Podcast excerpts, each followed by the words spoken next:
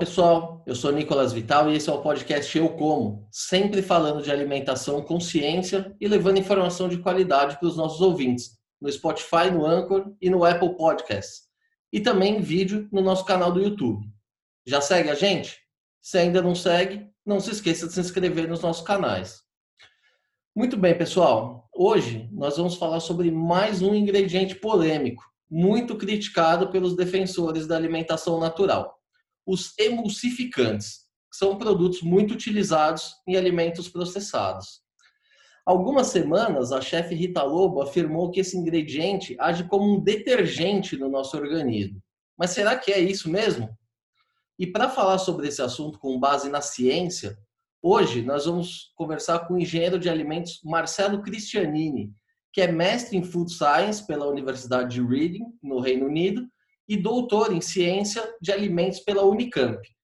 O Dr. Marcelo é professor livre-docente e coordenador do Núcleo de Estudos e Pesquisas em Alimentos da Unicamp.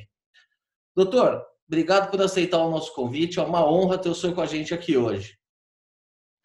Nicolas, eu que agradeço. Muito obrigado. Parabéns pelo seu canal. É, eu tenho acompanhado e as, realmente os temas são muito interessantes. espero, espero que eu possa fazer jus a pertencer a essa sua elite de entrevistas. Eu que agradeço as palavras. E professor, para a gente começar aqui do começo, o que, que é esse tal de emulsificante? Para que, que ele serve? E ele é realmente um detergente? Boa pergunta. É, está na, na polêmica aí, né? É, olha, na verdade, os emulsificantes são moléculas capazes de juntar água e óleo, duas coisas que são imissíveis, né? Então, normalmente podem ser aí proteínas, carboidratos ou moléculas grandes, que ela tem uma fase que ela fica lá juntinha da gordura, outra fase juntinha da água, e ela consegue fazer é o que a gente chama de emulsão, né? Então, fazer com que as gotículas de óleo, por exemplo, possam ficar dispersas na água. Né? A gente tem várias emulsões clássicas, né? É, maionese, é, sorvete, é, tem vários tipos de emulsões aí naturais na indústria de alimentos. O detergente, por sua vez, é uma molécula muito parecida, é capaz de fazer isso também, mas o que a gente chama de detergente normalmente é o que é feito para limpeza, né? Então, é uma molécula um pouco diferente dessas ah, que, que ocorrem na indústria de alimentos, e ele é usado mais para carregar gordura e sujeira, é, para que a água possa é, remover as sujeiras gordurosas do nosso prato, de, da comida, enfim, das coisas. Então, são, são coisas bastante diferentes, né? E, e, e, um não pode entrar na vida do outro. Então, os emulsificantes é, utilizados na indústria de alimentos, muitos deles são naturais, né? A gente tem aí no ovo, a gente tem na soja, a gente tem em vários alimentos os emulsificantes que a gente usa no dia a dia na indústria de alimentos. E esses é, aditivos, eles podem oferecer algum risco ao consumidor? Não. Veja, é, a, a legislação brasileira, que é toda regulamentada pela Anvisa, ela é bastante rígida. Eu diria que alguns aspectos muito mais rígidas que as, as legislações internacionais. Então nós temos aí o, o que a gente chama de GECFA, que é um, é um órgão europeu que, que tem a OMS junto com a FAO, se eu não me engano, que regula a maioria dos, dos ingredientes é, e aditivos na Europa. O outro muito forte no Japão e o conhecido nosso FDA americano, que é quem regula tudo que a gente pode usar e deixar de usar. Qualquer molécula que a gente use, e mesmo que ela seja natural, né? Existe no dia a dia aí do jargão, ah, mas eu quero comer alimento natural e as coisas. Nem tudo que é natural é necessariamente seguro. Então, todas as moléculas que a gente fala aí de naturais ou não naturais, extraídas para serem usadas como é, um ingrediente, que vão aí desde o emulsificante, que a gente está falando aqui, como que está na moda hoje aí os, os edulcorantes, ou mais é, vulgarmente chamado de adoçantes. Então, para que uma molécula dessa possa ser utilizada, incorporada, ela passa uma centena de, são anos e anos de testes, é, de segurança até que ela possa ser permitida no uso. E mesmo quando é permitido o uso, tem as classes de alimentos que podem ser utilizados e as quantidades que podem ser utilizadas. E tudo isso é baseado no que a gente chama de ingestão diária recomendável, aceitável, que é um número né, proposto pelos cientistas e que estudam a segurança desses é, ingredientes aditivos. Então, é, é muito seguro, respondendo a sua pergunta. E, doutor, além desses é, ingredientes naturais, né, existem outros químicos que eventualmente são adicionados a esses produtos.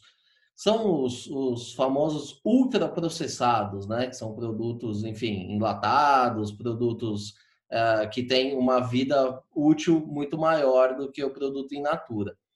Uh, a população, nos últimos tempos, ela tem mostrado assim, um certo receio desses produtos, apesar de continuar comendo normalmente.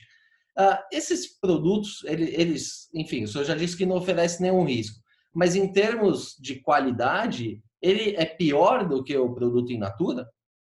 Não, Vamos por parte, vou responder a sua pergunta, espero não me perder no meio do caminho.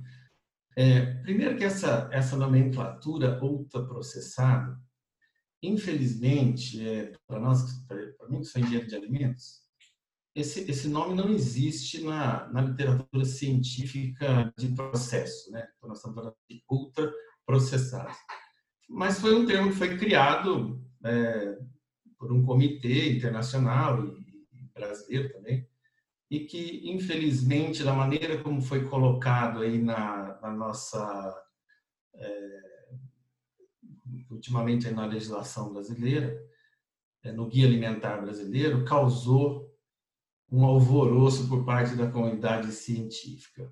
Então, por quê? Porque misturou uma coisa que é processo, né? É, processo é aquecimento, congelamento, resfriamento, secagem, isso tudo é processo. Mas as definições que vieram nesse guia diziam assim, ah, ultraprocessado está é, tá mais relacionado com a formulação dos alimentos. Então, se ele tem muita gordura, se ele tem muito açúcar, se ele é, não é idêntico ao, ao, ao, natural, ou seja, não é mais a fruta, não é mais o leite. É, então, isso causou uma, um, um, problema grande. Então, só para te né, situar o que a gente considera processado não processado. E a palavra ultraprocessado, infelizmente, está mal colocada aí nessa, nessa definição.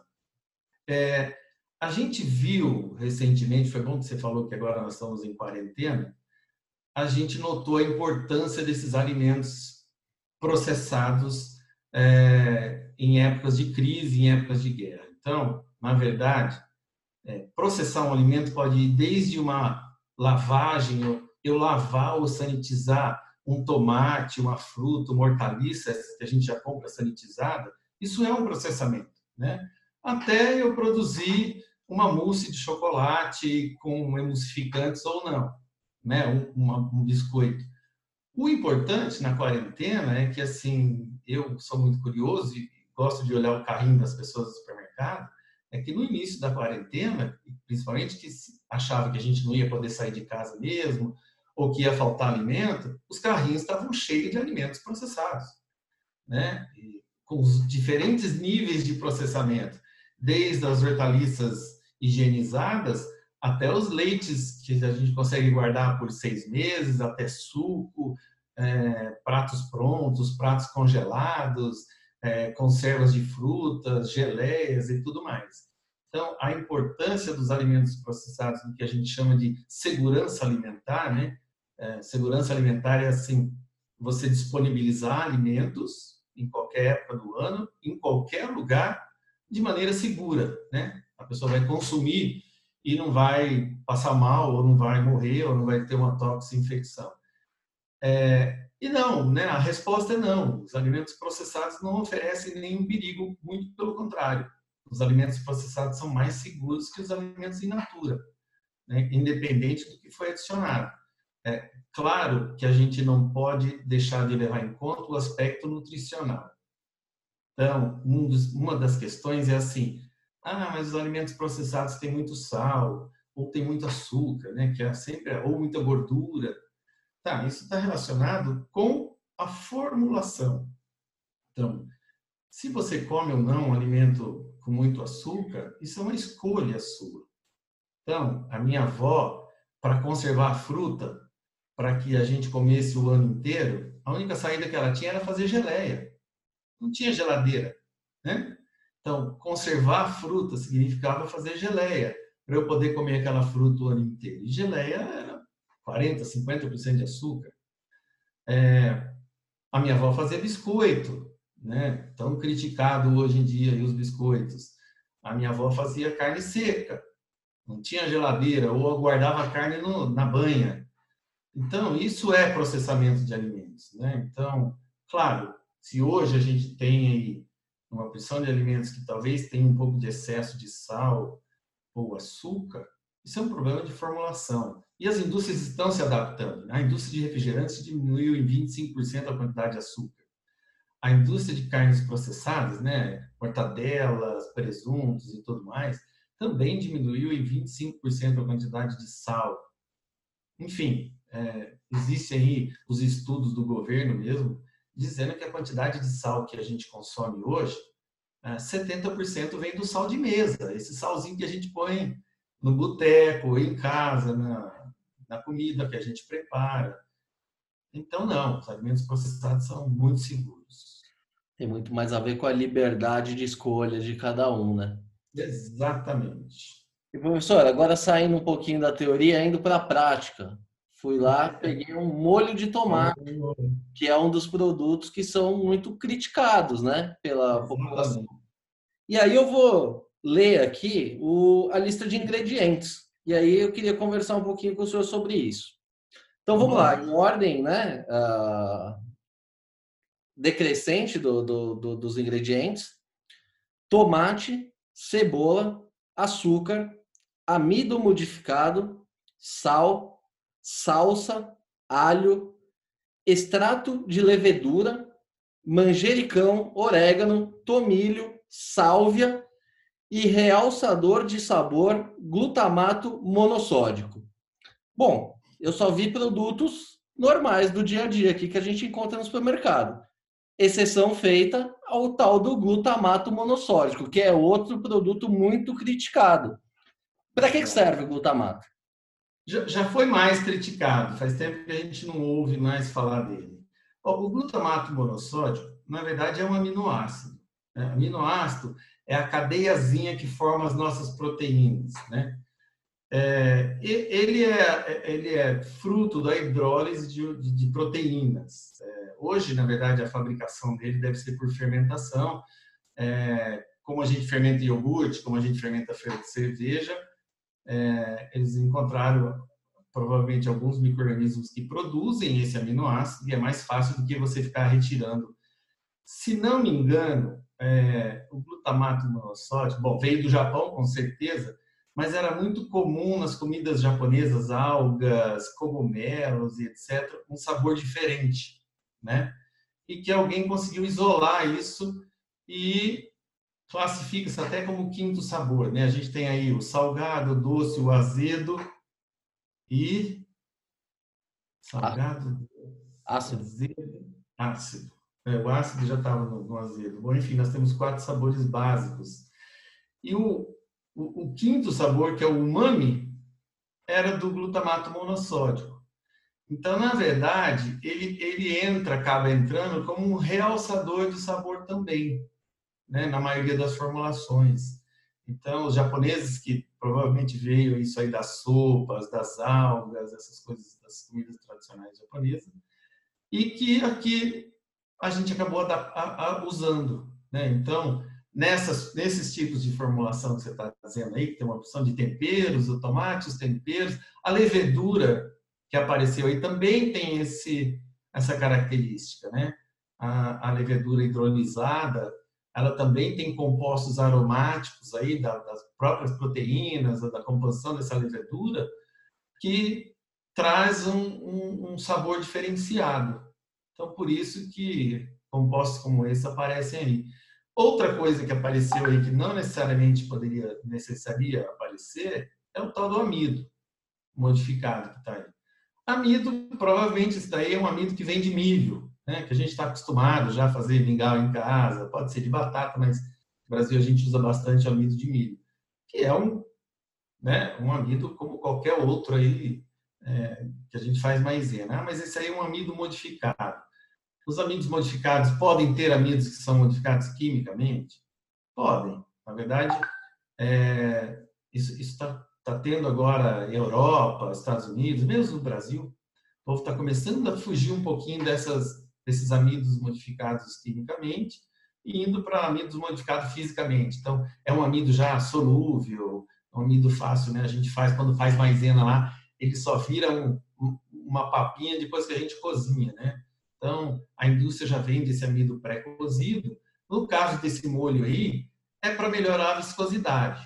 Então, uma coisa que a gente tem que entender que esse, essa opção de aromas que aparecem aí, às vezes aparece até acidulante. Pô, mas o tomate não é uma fruta ácida?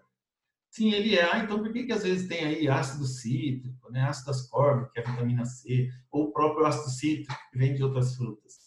Eles aparecem porque as safras de tomate variam de acordo com o ano, né? Então a quantidade, o sabor do tomate muda, a cor do tomate muda, a quantidade de, de sólidos que vem na polpa muda.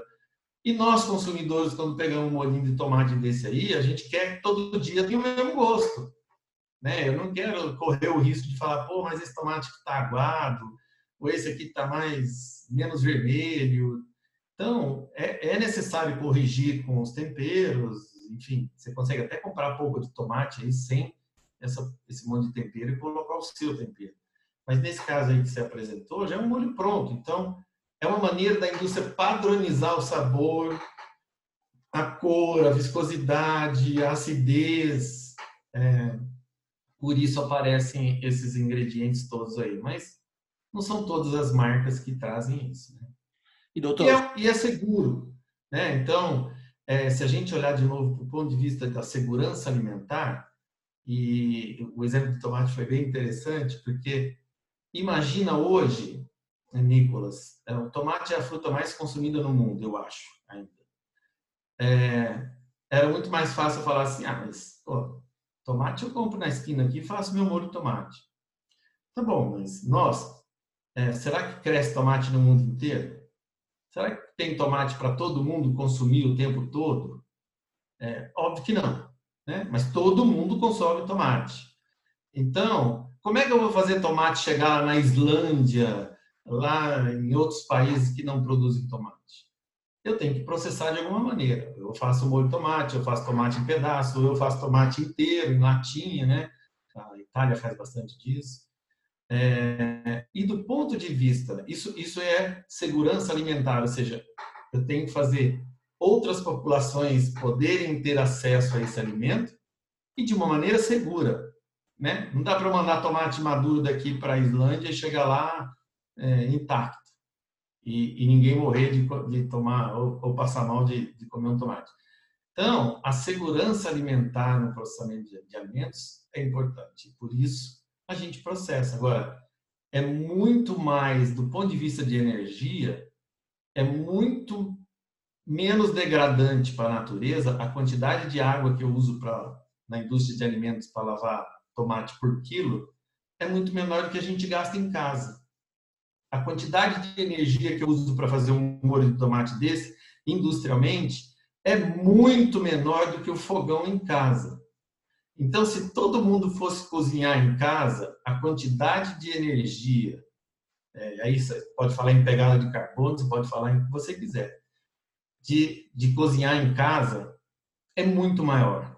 Sem contar que em casa eu perco a mão, eu posso deixar cozinhando muito mais do que precisava. E aí eu vou perder as vitaminas, eu vou perder textura, eu vou perder cor, enfim. Na indústria, isso é padronizado. Então, tem vários aspectos.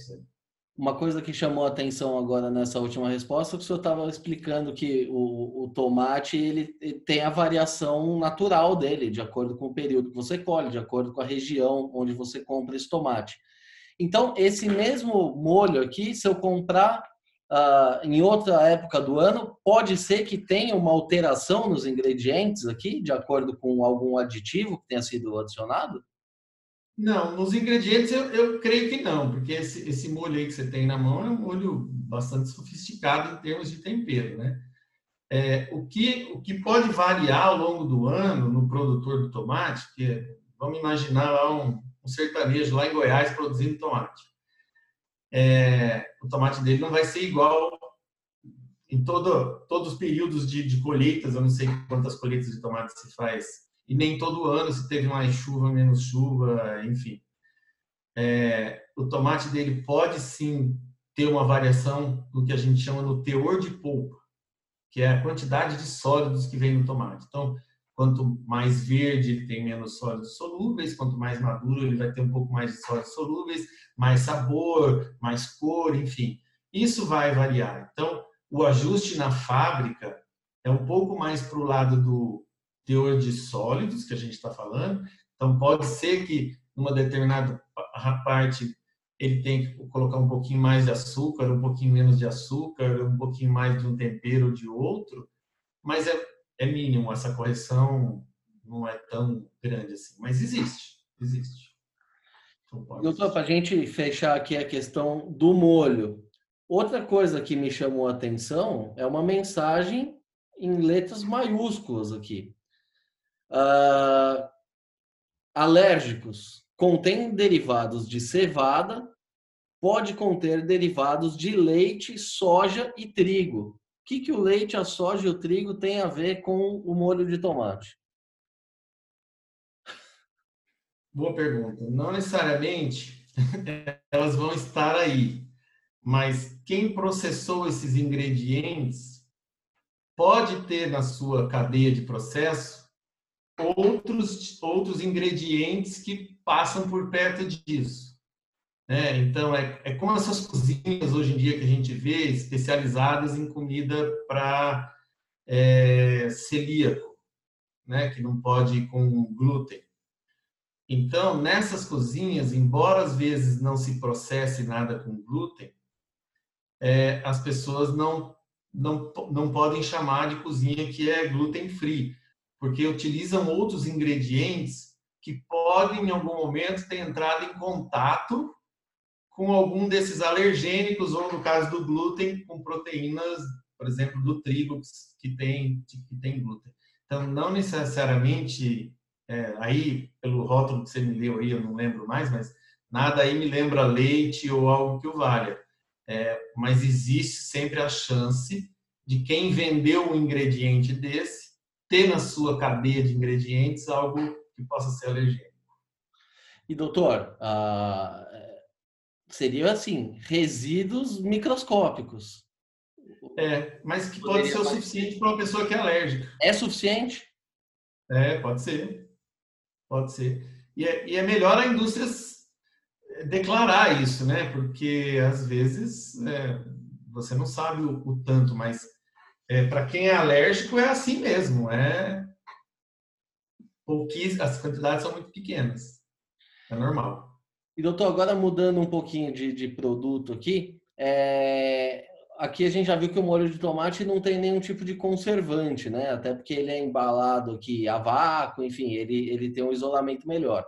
Mas outros produtos, como pão de forma, por exemplo, que é muito consumido aqui no Brasil, eles levam conservantes. Uh, e esse é um outro ingrediente também muito criticado pela população. Uh, me fala um pouquinho sobre esses conservantes, se, se, eles, enfim, se eles são naturais também, por que, que eles são utilizados? Uhum. Certo. Olha, normalmente o que a gente vê nos produtos panificados são os benzoatos ou sorbatos, né? É, que são, na verdade, sais de ácidos é, de cadeia comprida. Então, tecnicamente, eles funcionam inibindo o crescimento de bactérias ou bolores e leveduras. É, por que eles estão presentes no pão? Porque, na verdade, se você fizer um pão em casa, eu faço bastante pão em casa. Se fizer pão em casa, o processo de cozimento do pão, na verdade, eliminaria os micro-organismos mas, quando você deixa o pão resfriando, e você imaginar uma, uma, uma indústria de panificação, é, um forno enorme saindo pão o tempo todo, né? centenas, milhares de pães por hora, é, esses pães eles têm que passar por umas esteiras para ir resfriando para depois poder embalar, né? Ele não pode ser embalado a quente. E é impossível você ter no ambiente, no ar, completamente limpo. Então você vai ter nas partículas do ar aí, nas sujidades, você pode ter bolores e leveduras, que é o, mais, é o clássico de contaminação em pão. Né? Basta deixar na sua cozinha lá, você vai ver começar a formar uns pontinhos brancos, esverdeados, que são fungos é, do dia a dia. E aí o que a indústria tem que fazer? Na verdade, a indústria precisa utilizar esses benzoatos, propionatos, é, os sorbatos, para evitar o crescimento desses fungos. Né? Então, senão a gente não conseguiria produzir um pão aqui no estado de São Paulo, é, em Campinas ou em São Paulo, e mandar isso para o interior e a pessoa ser obrigada a comer no dia seguinte. Então, a gente tem, se você olhar prazo de validade desses pães industrializados, é, eles têm aí uma, duas semanas, sei lá, 10, 15 dias no máximo também.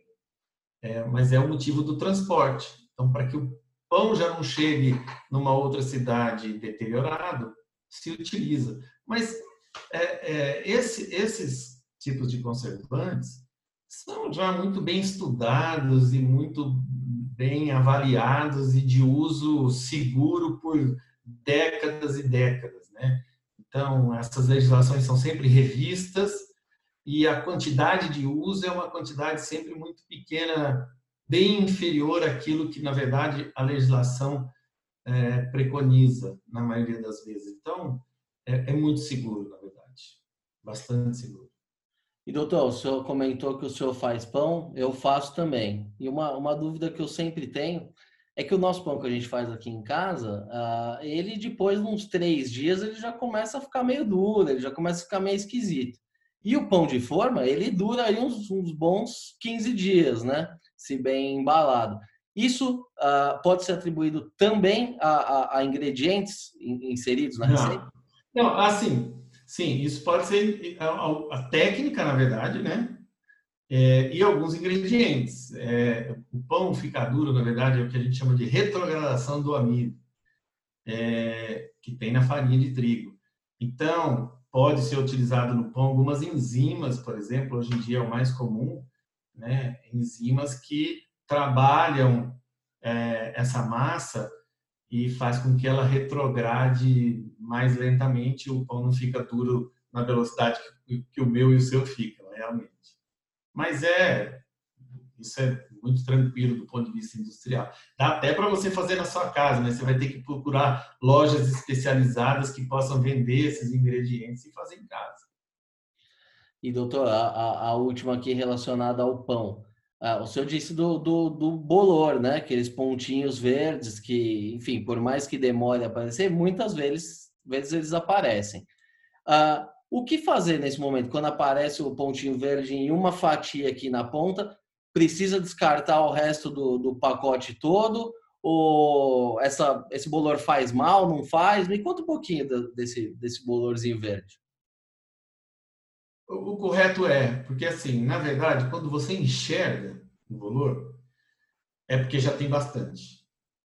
Né? Então, é, até que aquela colônia comece a ser perceptível ao olho nu, é porque já é o mesmo a fruta, né? A fruta é, é o mesmo tipo de, de, de, problema que a gente acaba notando.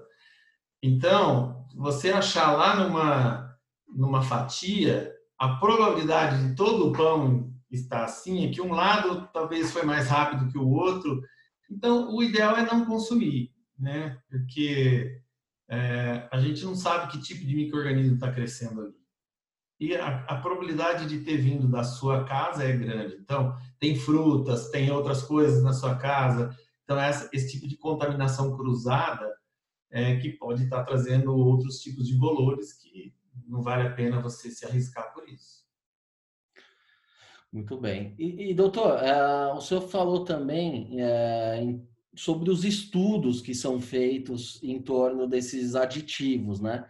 Como que, que um aditivo ele é criado que ele é, é, enfim, que ele é introduzido na indústria e qual é o processo de, de validação, o caminho que ele leva desde o descobrimento até a aprovação pelo FDA, por exemplo? É longo, é longo e caríssimo. É quase, é, eu diria que é, é assim, numa uma analogia, é quase como um, um novo medicamento. Né? Está na moda agora a história da vacina aí, mas um medicamento é, passa por várias etapas, anos e anos até ser aprovado. Né? Eu, eu, vou te dar exemplos clássicos que eu já trabalhei na indústria de, ingredientes e posso, posso te dar, por exemplo, um novo edulcorante, um adoçante, né? Até que ele possa, mesmo que você extraiu de algum lugar e que você vai usá-lo como, como um adoçante, ou mesmo um sintético, né? Como, como tem vários por aí, é, eles passam por uma batelada muito grande de segurança. Então, testes em animais e testes. É, não é a minha praia, essa praia de toxicologia, mas é assim: é, é como se fosse necessário usar altíssimas doses em, em vivo in vitro, e, e vendo toda a possibilidade de gamas que poderia aparecer, até desde é, efeitos na célula, desde efeitos teratogênicos, por exemplo, né? é, aparecer alguma coisa em, em, bebê ou em fetos, até, enfim, é, é um, é, não é a minha praia, mas é uma coisa muito longa e, e, e cara, e custosa. Então, é, não é coisa de um, dois anos, são coisas de pelo menos cinco, dez anos, no mínimo, para que você consiga utilizar. E aí, tem umas contas matemáticas que eu, eu não vou saber de cabeça, como eu já te disse, mas é assim, ah, fizemos teste para que esse ingrediente... Você tem que imaginar que até assim, se eu pegar açúcar e enfiar 10 quilos de açúcar na, numa cobaia qualquer, vai morrer do mesmo jeito, não é porque é tóxico ou não tóxico. Então, os testes são feitos assim, e quando eles acham uma dose que pode causar algum problema, que normalmente são doses muito grandes, o que se recomenda usar são doses assim 10 vezes menores, 20, 100 vezes menores. Então, eu posso estar falando besteira aqui nas quantidades, mas só para você entender a ordem de grandeza. Então, os usos são lá bem restritos. Eu fiz parte há muitos anos atrás, quando houve uma mudança na legislação na Anvisa, do uso de, edulcorantes, dos adoçantes. E, e, por consenso, a gente chegou numa, numa solução que foi muito interessante na época a discussão onde a gente queria chegar. Então, você tem lá vários tipos de edulcorantes hoje. Mesmo a stevia, que é dito natural, né? Para que ela para que ela fosse regulamentada, ela tem que ter um histórico é, de GRAS, que a gente chama, é geralmente reconhecido como seguro, mas que ainda assim tem todo um, um aspecto legal por cima disso. Mas os outros que são é, moléculas é, não naturais ou não necessariamente extraídas de planta, como a stevia, é, eles têm lá ingestão diária recomendada e, e a, o indicativo era para que não se usasse apenas um. Ou seja, ah, supor que eu ia adoçar um suco ou um refrigerante. Então, para que eu não usasse um só edulcorante e tivesse uma dose um pouco maior daquele edulcorante, era assim, a ideia era ter que usar dois ou três, porque aí você ia usar muito menos ainda de cada um deles. E por mais que você pegue uma pessoa que tome 5, 10 litros de um refrigerante por dia, o que é um absurdo, ainda assim as doses seriam muito baixas. É, existe só um exemplo que me veio à cabeça agora que você está perguntando. Então, os estudos em cima de qualquer um desses ingredientes, ou ditos aditivos, ou o que seja, é, é muito extensivo e é muito seguro do ponto de vista de uso. Doutor, já entrando aqui na, na nossa reta final, uh, eu queria falar um pouquinho também sobre a legislação, né? Uh, especialmente assim a brasileira. Muita gente fala, ah, o Brasil é o paraíso dos ingredientes, é o paraíso do agrotóxico, paraíso do, do transgênico, paraíso de tudo. Queria entender se existe alguma diferença entre o que é permitido nos Estados Unidos, na Europa, por exemplo, e o que é permitido no Brasil? Ou se existe uma harmonização? Como é que funciona isso? Quem que aprova que o, é, eu, quem aprova é a Anvisa. né? No Brasil é a Anvisa. É, e existe muita gente competente na Anvisa e olhando por isso, e muita gente rigorosa, às vezes até rigorosa demais, é, mas é, na nossa legislação, via de regra, via de regra, ela é baseada no FDA e no GECFA, que é a, é a europeia que eu estava te dizendo. Então, são legislações, a nossa é bastante rígida, bastante severa. E é, eu, eu não sou uma pessoa ligada em legislação e o meu dia a dia, mas às vezes a gente escuta daqui e dali. É que a gente, maioria das vezes, é mais severo do que GECFA ou FDA. Eu diria que a gente às vezes é um pouco mais atrasado. Então, às vezes esses organismos eles pegam uma pesquisa daqui, uma pesquisa dali, flexibiliza alguma coisa ou deixa de flexibilizar alguma outra coisa e a gente tem um efeito um pouco mais é, retardado desse, ou seja, um ano depois ou dois anos depois é que a gente vai ou flexibilizar ou, ou então tornar um pouco mais restrito algumas coisas. Mas em termos de do que é permitido, do que não é permitido, eu diria que a gente está praticamente igual. Eu, eu não me vem à cabeça nada que é proibido usar na Europa que a gente usa aqui ou nos Estados Unidos que a gente usa aqui. O que acontece, na verdade, é que a Europa dita movimentos, assim como na moda, mais rápidos. Então, o consumidor de lá está mais preocupado em vamos diminuir o número de é, ingredientes nos produtos, não necessariamente os conservantes, tá? Ingredientes mesmo. É, e vamos diminuir o número de, como eu estava te dizendo, amido modificado quimicamente. Então, existe uma pressão do consumidor e aí a própria indústria passa a seguir, não é nem a legislação, a indústria se adapta para atender aquele consumidor e isso acaba caindo no nosso calo, no nosso colo mais cedo ou mais tarde. É assim. Muito bem, mas então o alimento brasileiro é tão seguro quanto o alimento americano ou europeu, é. né? Tanto que a gente é exportador, né? Exato. Então... Doutor, muito obrigado mais uma vez pela entrevista. Foi uma verdadeira aula aqui para a gente. Espero que ajude a desmistificar um pouco essa, essas crenças né, que vêm sendo difundidas aí na, na mídia. A gente sempre procura usar a ciência para explicar o outro lado dessa história. Então, agradeço mais uma vez a sua participação aí, todos os esclarecimentos. Que é isso, eu é que agradeço e mais uma vez te parabenizo. É, eu acho que o seu canal é um canal bastante sério, né? Como você disse, as entrevistas é, são de pessoas da área técnica é, era um trabalho de formiguinha. Eu sei que não é fácil para você, porque é difícil conver, é, é, bater nos blogs por aí que qualquer um escreve o que bem entende, né? E, e viraliza de uma maneira muito mais rápida as notícias.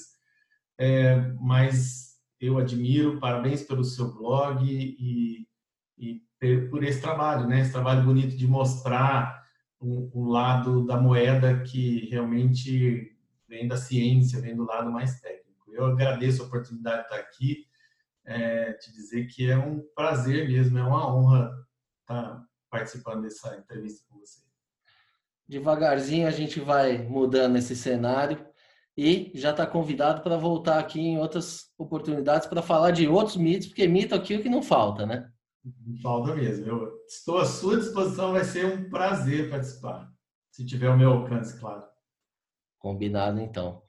Muito bem, pessoal. Essa edição do podcast Eu Como vai ficando por aqui. Se gostou da entrevista, não se esqueça de seguir os nossos canais no YouTube, no Spotify ou na sua plataforma de streaming favorita.